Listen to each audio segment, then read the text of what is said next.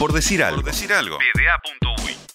Eh, otro de los temas que dejó esta semana, lo hablábamos hace un par de días y teníamos ganas de conversarlo con alguien que estuviera involucrado, es la suspensión de los torneos juveniles de Conmebol por lo que resta del año y por el año que viene. Así que llamamos y ya está en línea a Diego de Marco, entrenador de una de las selecciones juveniles, de la más pequeña, de la celeste, de los más, más que gorriones, más chicos que gorriones. Eh, Diego, ¿cómo andás? Buenas tardes, ¿cómo andan? ¿Bien? ¿Cómo le decimos a la sub-15 de gorrioncitos? ¿Pichones de gorriones? no, ya que te más chica. Igual yo ahora estoy en sub-17. Ahora te eh, subiste a sub-17. Eh, Diego, la última práctica fue el jueves, ¿no? Eh, sí, el miércoles. El miércoles. ¿Cómo fue esa cómo fue esa práctica y cómo fue esa despedida ya sabiendo esta noticia? No, eh, en verdad eh, la generación, eh, la sub-17 no, no nos despedimos porque tenemos un torneo en Europa ahora el, 20 de agosto nos vamos. El de Alcudia. El de Alcudia, ahí va. Es un torneo sub-18 y nosotros vamos a ir con sub-17, que es un año más chico. Y nos viene bárbaro porque, bueno, va a ser una, competencia dura, muy buena y que va a hacer crecer a los chiquilines. Bien, y, y, y cómo cayó la noticia, porque estamos hablando de una edad ya que todo domina en redes sociales, son aviones, pero se habrán enterado, ¿cómo se conversó en el vestuario esta, esta noticia de Conmebol? Eh, bueno, nosotros ya veníamos de la noticia del año pasado que el, mundial no se jugaba. Este, y medio que, o sea, después que pasa una cosa así, uno con, y en esta pandemia uno espera cualquier cosa, puede pasar cualquier cosa.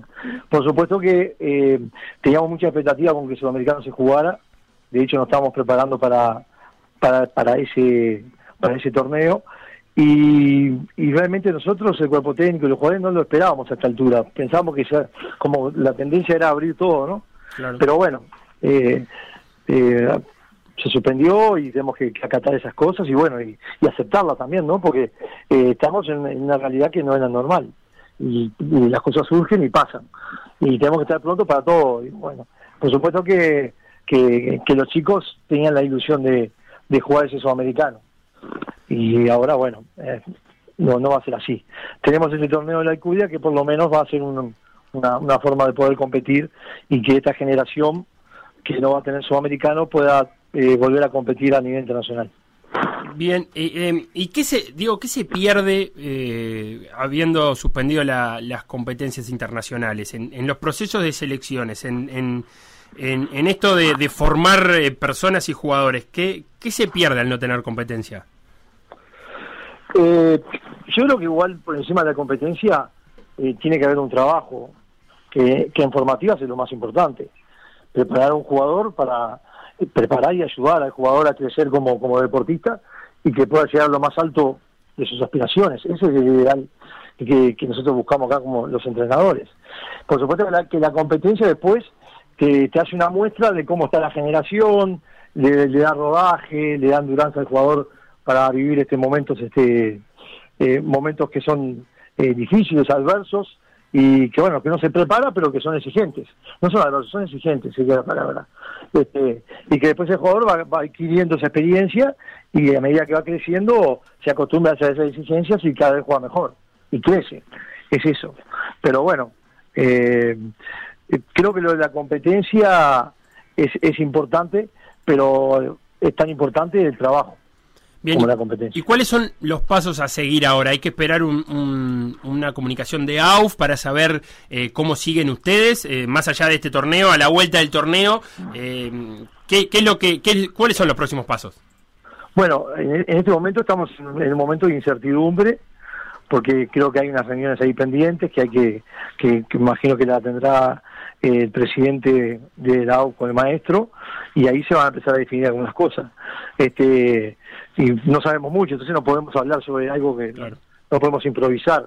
Este, tenemos que esperar a ver qué se define y a ver qué pasos a seguir. Yo escuchaba, este, el otro día Diego escuchaba, perdón que te pisé, pero el otro día escuchaba a Alejandro Garay, eh, también entrenador de, juveniles de, Uruguay, eh, remarcar lo importante que es eh, la instancia de entrenamiento. Vos lo decías recién en la respuesta anterior, más allá de que si se compite o no, eh, es eh, hay mucho que se pone en juego a la hora de la preparación del jugador y de, la formación de la persona eh, manteniendo los entrenamientos.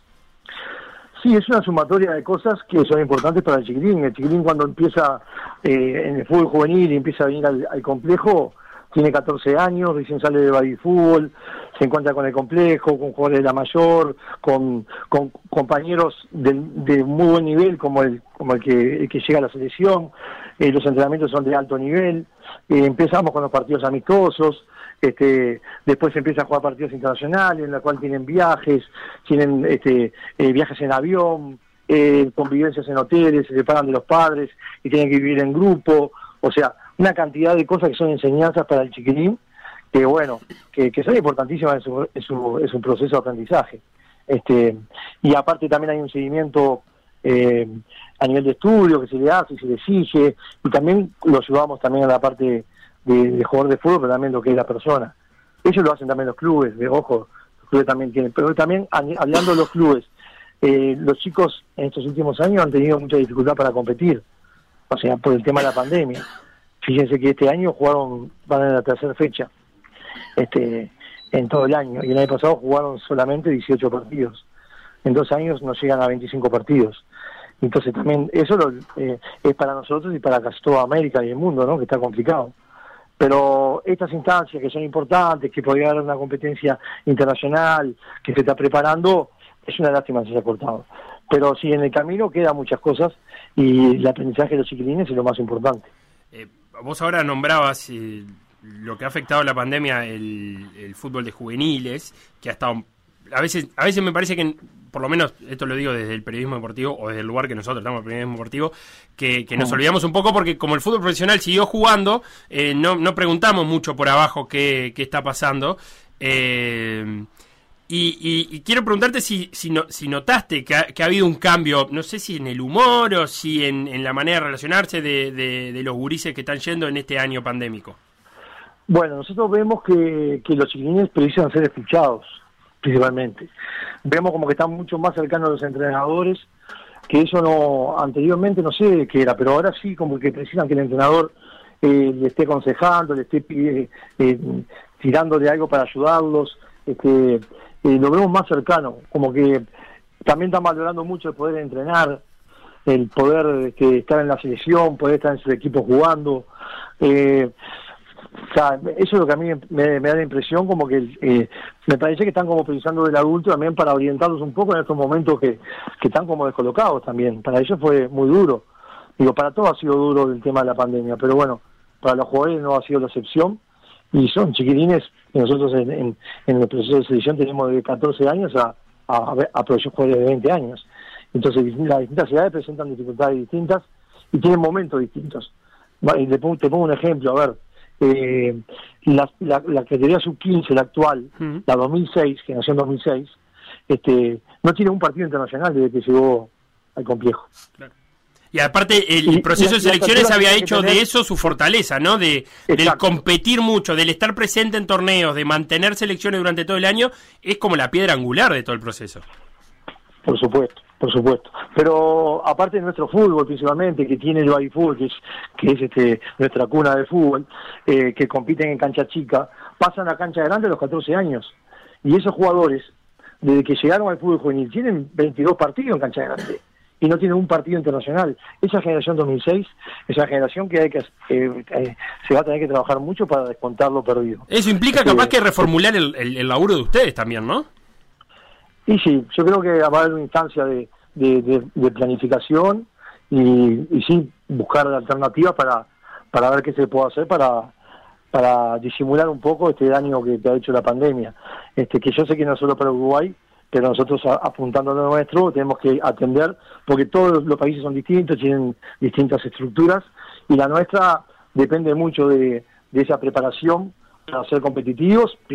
Eh, ni que tenemos muy buenos jugadores, pero en las primeras edades a nuestro jugador le cuesta mucho insertarse en el fútbol 11 y, les cuesta al principio. Después ya cuando son más grandes este, y son juveniles aparece este, la adaptación a pleno y, grandes jugadores como los que tenemos.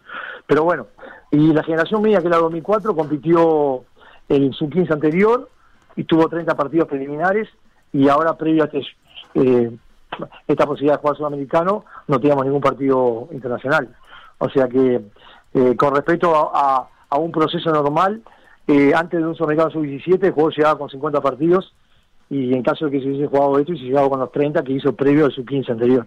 O sea que hubo un parate total.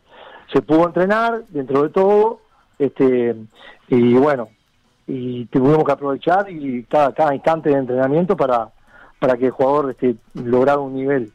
Lástima que ahora se, se, cortó, se cortó por, la suspensión, este, que no se va a competir. Pero bueno, hay que este, hay que seguir trabajando y pensando de acá de acá más que este, qué hay que hacer para, para seguir ayudando a los muchachos y, y que para que se mantenga también este, todo este proceso tan lindo.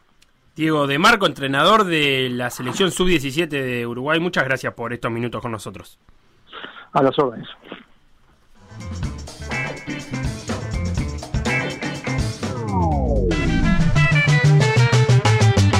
Lo que pasó Por Decir Algo, revivirlo en pda.uy o buscar los podcasts en Mixcloud o Spotify.